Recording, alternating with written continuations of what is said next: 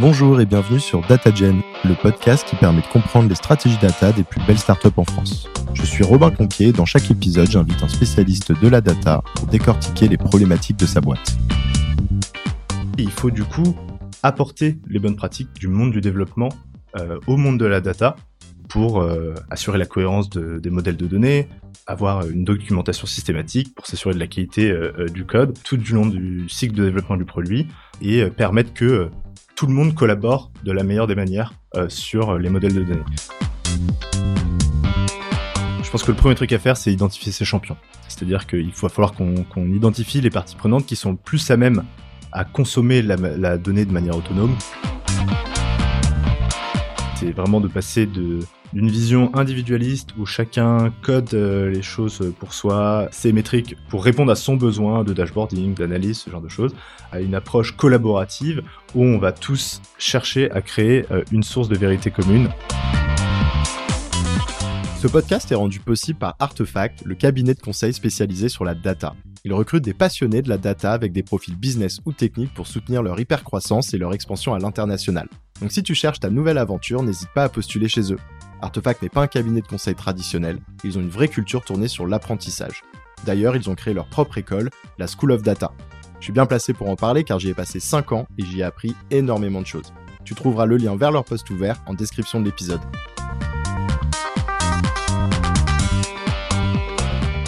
Aujourd'hui, je reçois Arthur, qui est euh, Senior Analytics Engineer chez Swile, la licorne française qui améliore l'expérience des employés au travail.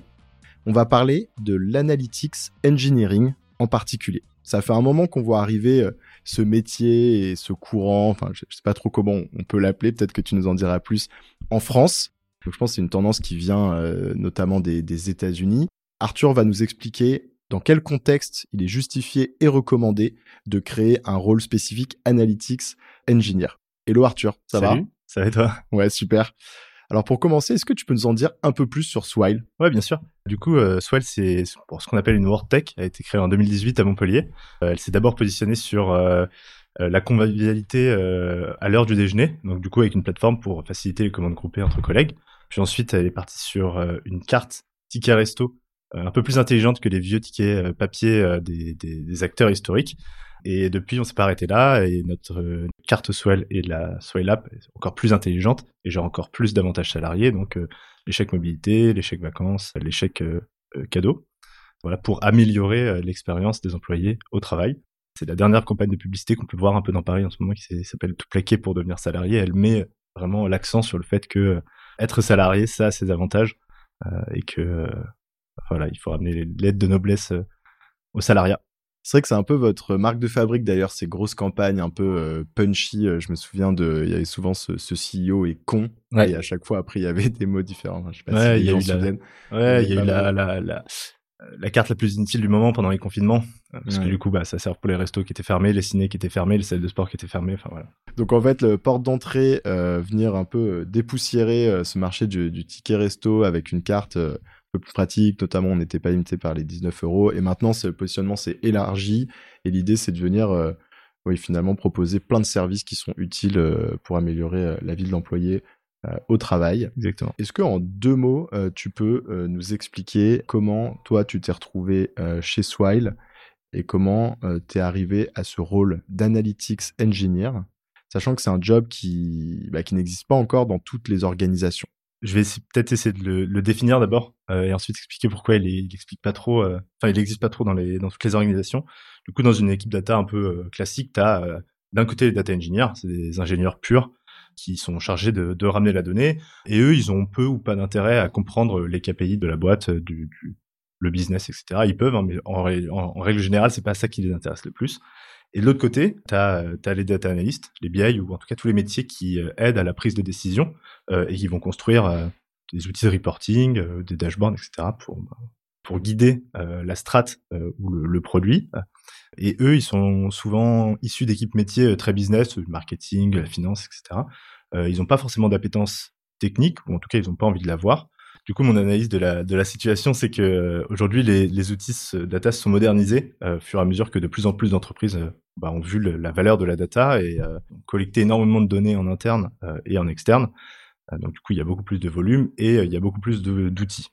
Euh, on parle beaucoup de, la moderne data stack, hein, tu as fait un épisode là-dessus, euh, que qu'on l'aime ou on l'aime pas, faut, faut s'accorder sur le fait qu'on est beaucoup à Paris, en France, euh, dans le monde, à avoir les mêmes outils et toute la couche de transformation et de la modélisation de la donnée. Donc du coup, avant qu'elle soit exploitée dans les outils de BI, tout ça, ça s'est professionnalisé, c'est devenu de plus en plus technique, notamment avec l'arrivée d'outils comme DBT. Et il faut du coup apporter les bonnes pratiques du monde du développement au monde de la data pour euh, assurer la cohérence de, des modèles de données, avoir une documentation systématique pour s'assurer de la qualité euh, euh, du code tout du long du cycle de développement du produit et permettre que tout le monde collabore de la meilleure des manières sur les modèles de données.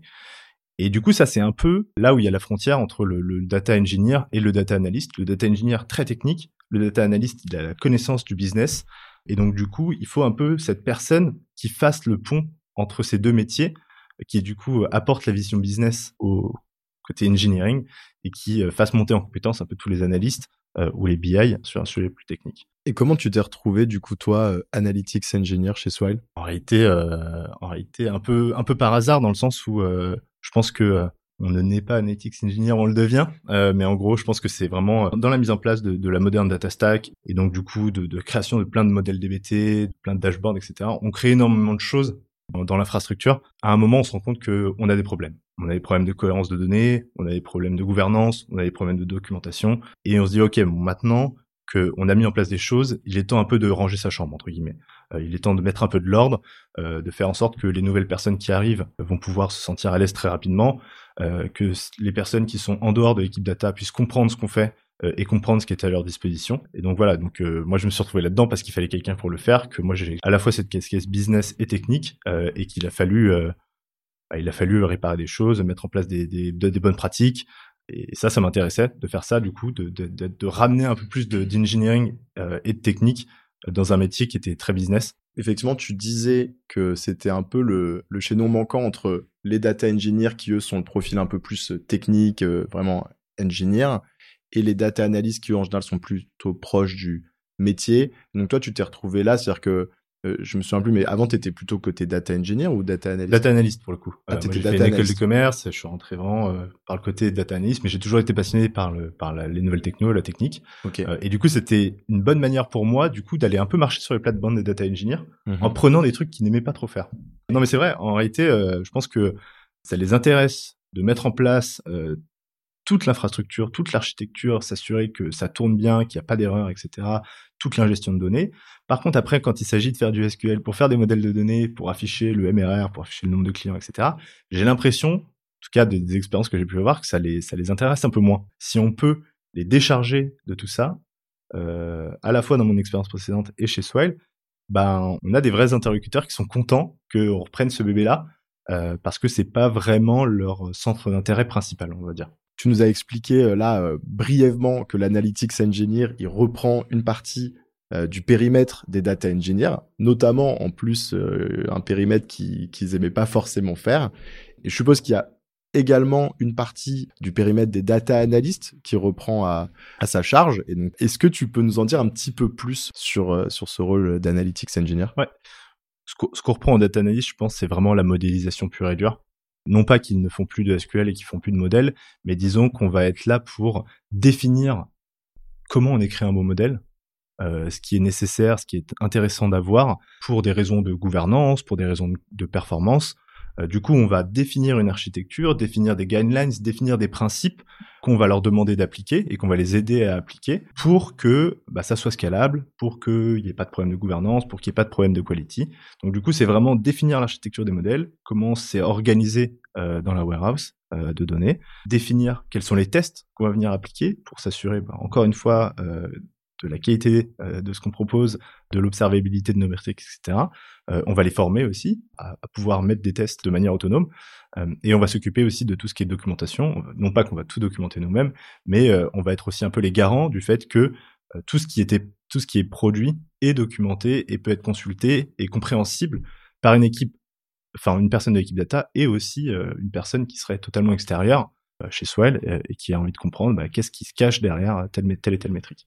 Ok, alors j'essaie de reformuler pour Ouais. voir si j'ai bien compris. Ouais. Donc ce que je comprends, en fait, c'est que d'un côté, l'analytics engineer, il va reprendre au data analyst euh, l'organisation des modèles. Alors ce que, ce que tu appelles le, le modèle ici, faut l'imaginer, ce sont les datasets qui sont dans l'entrepôt de données et donc euh, la manière dont les datasets sont organisés entre eux pour être finalement euh, requêtés, soit dans des tableaux de bord, soit dans des euh, requêtes SQL ponctuelles. Historiquement, c'est vrai que les data analysts, ils étaient du coup plus autonomes pour faire ça, mais comme ils avaient peut-être moins de temps à passer sur l'organisation de ces modèles, bah, ils se retrouvaient souvent euh, à euh, penser un modèle pour un projet bien spécifique, alors que là, c'est l'analytics engineer maintenant qui, qui s'assure que voilà, tous ces modèles, ouais. de manière transverse pour toute l'entreprise sont bien cohérents. Et la deuxième partie dont tu parles plutôt sur le côté donc euh, test, observabilité, et donc euh, ces sujets qui, qui pour moi sont un peu plus techniques. Ça, ce sont des choses qui historiquement étaient faites plutôt par l'équipe data engineer. Ouais. Pour, pour le schématiser, de toute façon, on va rentrer plus dans le détail après, mais, mais est-ce que est-ce que c'est à peu près ça? C'est c'est tout à fait ça. Alors du coup, toute la partie test documentation, euh, en réalité, généralement, c'est un peu le dernier maillon de la faible, donc, euh, donc elle, est- elle est pas forcément faite. Donc effectivement, on est aussi euh, chargé de s'assurer que c'est vraiment fait, vraiment mis en place. Et, et sur ce que la première partie, ce que tu as dit, ce qui est intéressant, c'est effectivement, il faut créer la source de vérité, la source de vérité unique. Dans le modèle précédent, entre guillemets, chaque analyste avait un peu son modèle euh, à lui pour calculer le nombre de clients, pour calculer le revenu, pour calculer le nombre d'utilisateurs actifs, etc. On se partage des requêtes SQL sur Slack, on s'envoie des petits bouts de code à droite à gauche, euh, mais on n'a pas vraiment de source de vérité pour notre nombre de clients, pour le revenu, pour le MR, ce genre de choses. Et donc effectivement, l'idée c'est de créer des sources de vérité utilisables par tout le monde, euh, qui apportent une confiance accrue euh, dans la data. Tu peux nous expliquer euh, quel était le contexte avant la mise en place de cette organisation euh, chez Swile? Donc peut-être que ça, ça rejoint ce que tu viens de nous dire, mais peut-être de manière un petit peu plus euh, spécifique. Ouais, carrément. Euh, effectivement, je pense que c'est, je pense qu'on va retrouver des problématiques similaires un peu dans toutes les entreprises, euh, alors euh, une ou toute ou partie. Euh, mais pour moi, il y a peu ou pas de stratégie de modélisation. Donc c'est exactement ce que je viens d'expliquer, c'est le fait que chaque analyste ou chaque BI a un peu sa, requête, ses bouts de requête qui sont stockés sur son ordinateur ou à droite à gauche et qui va réutiliser dès qu'il va vouloir calculer certaines choses. Donc le nombre de clients mensuels, il va reprendre son bout de requête qui calcule le nombre de clients, une, un autre bout de requête qui calcule le nombre de mois, qui va faire ses petites jointures, etc. Donc euh, du coup, si on change la définition euh, d'un, du nombre de clients, bah, du coup, il va falloir aller changer les requêtes de tout le monde, un peu à droite à gauche. Et évidemment, on peut en laisser sous le tapis. Donc ça, c'est vraiment peu ou pas de stratégie de modélisation. Pour moi, c'est le premier truc. Des métriques clés qui sont pas forcément cohérentes euh, au sein des équipes. Là aussi, c'est un truc qu'on voit souvent. Mais c'est que la définition d'un client au, marketing, euh, bah, c'est peut-être pas la même définition d'un client que à la finance. Chacun trouve un peu midi à, midi à sa porte. La définition est pas cohérente et du coup ça, entraîne des écarts. Et à la fin, quand on veut communiquer euh, en interne ou en externe un nombre de clients, bah, généralement on n'est pas d'accord. La troisième raison, je pense que c'est un pipeline de transformation des données qui est pas clair, qui est pas propre, qui est inexistant. C'est-à-dire qu'on sait pas euh, quand est-ce que cette table a été mise à jour, quand est-ce que depuis quand cette data euh, a été calculée. On saurait pas dire exactement comment est calculée la donnée, à quel moment et est-ce qu'elle est à jour et à partir de quelle source. Euh, et le, dernier, qui est du coup un peu nouveau, mais c'est aussi un manque de, cohérence et de synergie dans la manière dont on code, ce qui est produit par les data analystes et BI analystes. Et du coup, euh, ça fait que chacun a un peu sa manière de coder, parce que chacun a un peu sa manière de faire la cuisine, bah, c'est pareil pour, euh, pour le code, et que du coup, c'est, ça peut devenir maintenable à terme, au fur et à mesure qu'il y a une nouvelle personne qui arrive, qu'il y a des personnes qui partent d'une entreprise, et on a envie d'harmoniser un peu la manière dont on code pour que, pour que ça soit scalable à terme et que ça soit compréhensible par tout le monde, que tu viennes d'arriver ou que tu sois là depuis des années. Donc juste pour synthétiser, je me suis noté euh, quatre points. Il y a le premier qui est l'harmonisation des modèles. Le deuxième, c'est l'identification des KPI. Le troisième, c'est un peu le, la mise en place et le, le- le monitoring, le suivi euh, des pipelines. Ouais. Et il y a juste le dernier qui me manque. La cohérence et les synergies dans la manière de coder. Ah oui, d'accord. Ouais. Donc ça, c'est un peu les bonnes pratiques. Ouais, autour bonne du pratique de code. De- Bon, alors, code. On va voir si on a le temps d'aborder les quatre, mais je te Ouais. propose qu'on commence par faire un petit zoom sur le premier. Ouais. Pour une équipe qui envisage d'harmoniser ses modèles, ça peut paraître être un chantier énorme au début. Euh, comment vous avez commencé? Comment vous y êtes pris chez Swile? C'est une, bonne question. Je pense que le premier truc à faire, c'est identifier ses champions. C'est-à-dire qu'il faut falloir qu'on qu'on identifie les parties prenantes qui sont le plus à même à consommer la, donnée de manière autonome, qui comprennent les métriques, qui connaissent les métriques et qui, euh, je pense, sont le plus à même à vouloir aller faire des requêtes parce qu'ils n'ont pas peur, parce que c'est leur métier. Et en réalité, en règle générale, c'est l'équipe finance. Pourquoi? Parce qu'elle est habituée à bosser avec de la donnée, à faire des tableurs, à computer des métriques. Ils connaissent la définition des KPI par cœur. Donc en réalité, je pense que la, première personne qu'il faut mettre, enfin la, première équipe qu'il faut mettre dans, dans sa poche, c'est plutôt l'équipe finance. Et en fait, j'ai un peu tendance à dire que si euh, on réussit à convertir euh, l'équipe finance et qu'on réussit à leur servir des modèles de données validés par eux où ils sont ultra confiants, alors on a tout gagné. Donc du coup, c'est d'identifier ces champions, euh, les, parties prenantes, et pour travailler avec eux sur la manière la plus simple, la plus efficace, la plus cohérente, et sur la manière d'exposer de la donnée et des métriques. Tu vas te concentrer sur leur modèle qui les concerne eux en particulier, ou tu vas quand même avoir une approche directement holistique de vouloir euh, identifier, je sais pas, peut-être euh, bah, comment devraient être organisés euh, tous les datasets de l'entreprise. Alors, je ne sais pas si c'est comme ça que vous procédez. Et c'est juste que le fait de le valider avec la finance qui, elle, a une vision un peu bah, sur l'intégralité finalement des KPI de l'entreprise, même si avec un prisme financier, mais qui suit quand même énormément de KPI, le fait de les valider avec eux fait qu'ensuite ce sera beaucoup plus facile d'aller convaincre les autres départements en leur disant bah regardez, c'est stampé par la finance, on pilote déjà euh, ces métriques euh, comme ça avec la finance, etc.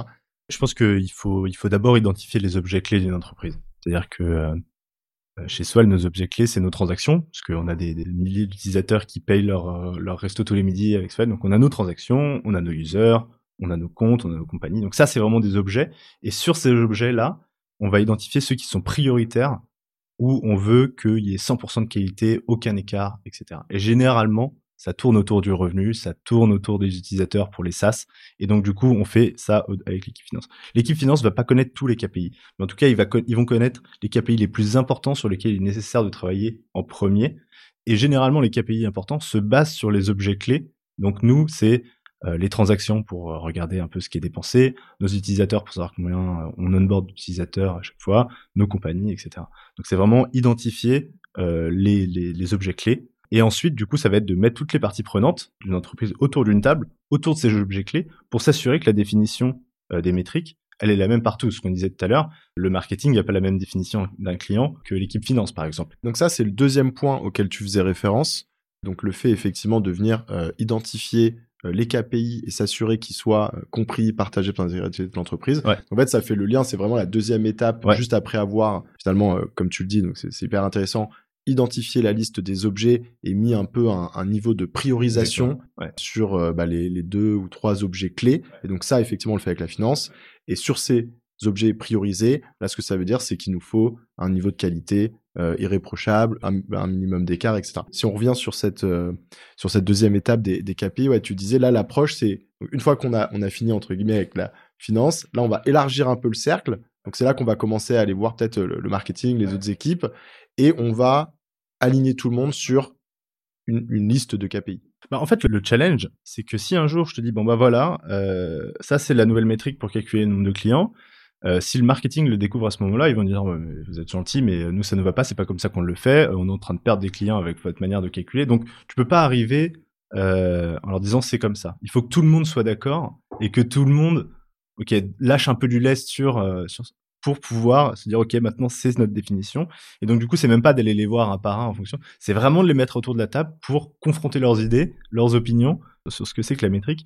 Comme ça on est sûr que tout le monde est d'accord tout le monde la comprend bien tout le monde la valide bien. Ce qui fait que l'adoption du, coup derrière sera entre guillemets immédiate et facile parce que tout le monde s'est mis d'accord et personne ne pourra pas dire euh, ne pourra dire pardon je bah, je savais pas moi je suis pas d'accord avec cette définition là pour que euh, la métrique soit de qualité bah déjà il faut que tout le monde soit d'accord là-dessus donc là, c'est euh, un, certain nombre de, meetings, euh, autant qu'il en faut, pour qu'au bout d'un moment, on ait en fait, je suppose, une documentation qui soit finalisée, validée par, on va dire, les, les décisionnaires principaux ou les, les team leads, ou en tout cas toutes les parties prenantes, comme tu le dis, et en ayant en fait fait le bon niveau de compromis pour s'assurer que demain, bah, finalement, il n'y ait pas trop de résistance et qu'ils acceptent vraiment de changer de KPI, d'arrêter de piloter leur, euh, leurs opérations avec les, les KPI qu'ils utilisaient précédemment, etc. Ça te permet aussi de soulever certaines pierres, certains tapis pour voir la poussière qui est un peu en dessous, pour essayer de, de, de capter des effets de bord qu'on n'avait pas vu. Par exemple, qu'est-ce qui se passe si un client n'est plus client et qui redevient client? Est-ce qu'on le compte comme un nouveau client? Tout ce genre de choses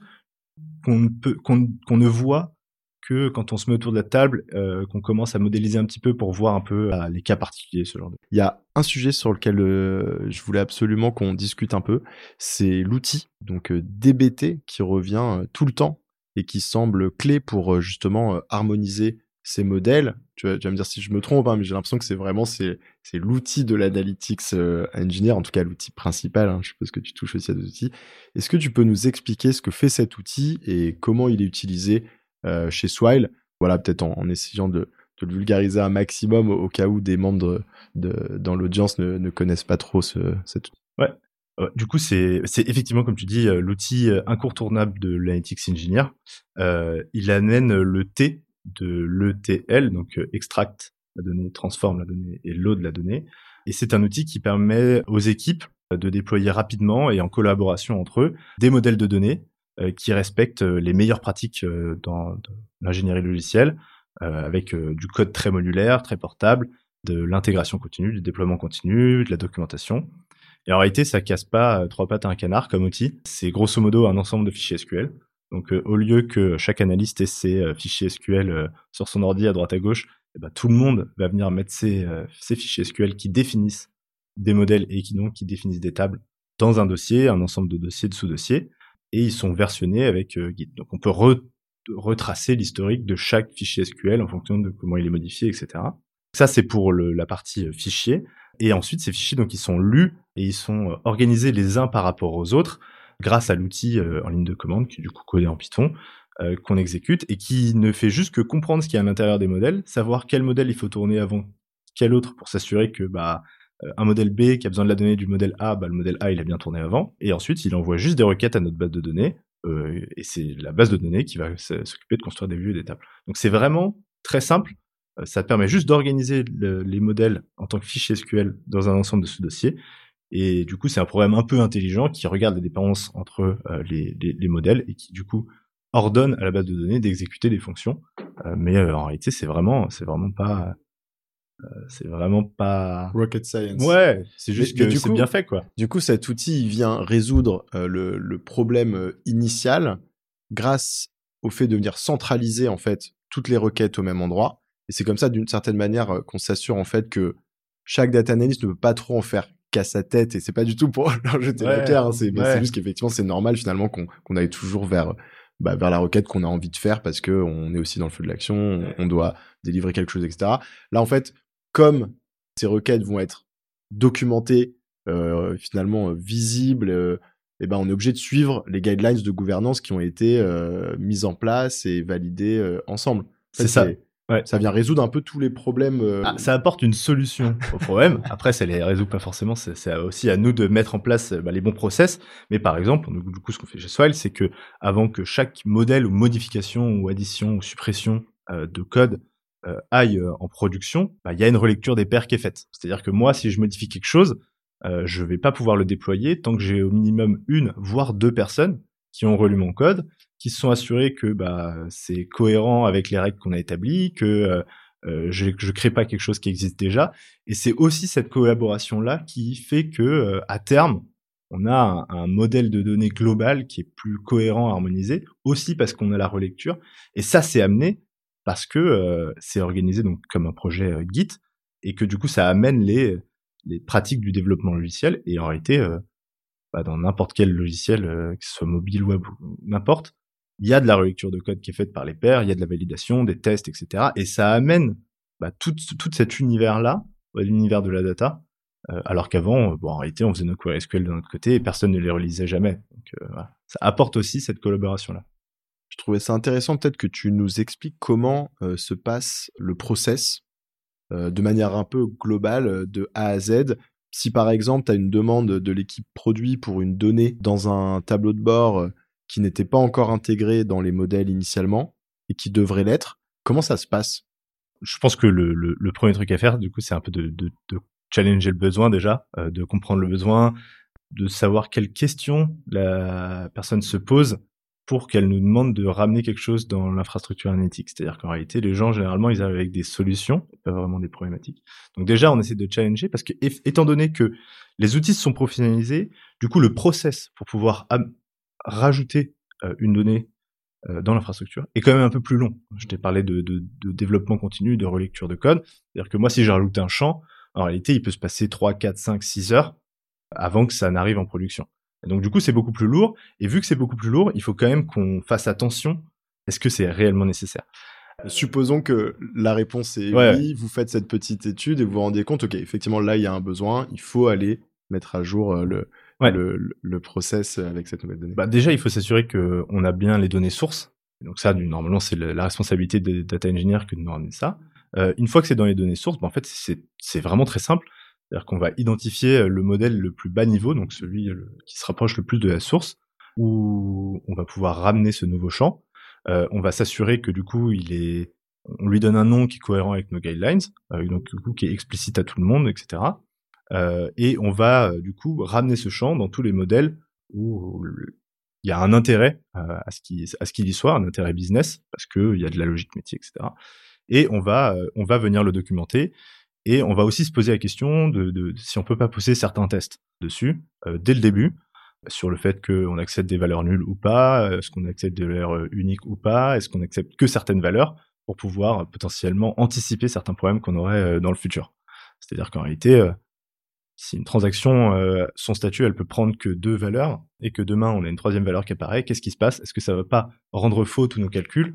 Donc du coup, on met un test à ce niveau-là qui va nous permettre d'anticiper le jour où il y a quelque chose qui se passe pas.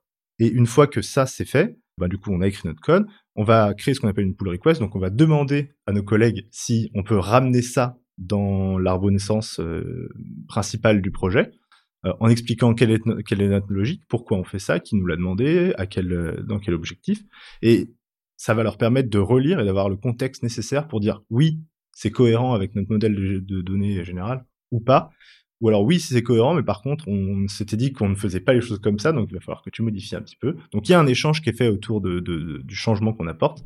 Et une fois que toutes les parties sont OK et qu'on considère que c'est cohérent avec les règles qu'on a définies. Attends, l'échange, du coup, il est avec qui?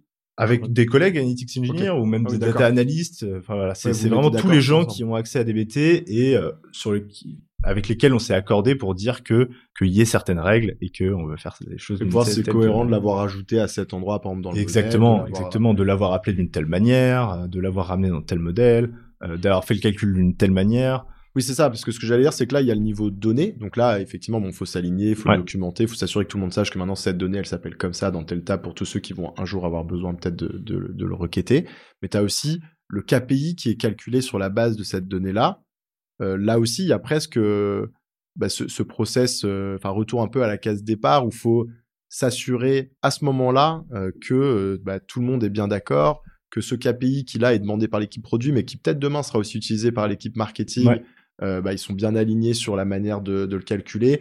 Donc il y, a aussi un process d'aller. Euh... Exactement. Okay. Euh, exactement. Et euh, peut-être qu'en fait il a déjà été calculé. Il a déjà été calculé ailleurs. Et moi je le sais pas parce que c'est pas vraiment mon scope. Euh, mais par contre mon collègue Alex, lui, il le sait.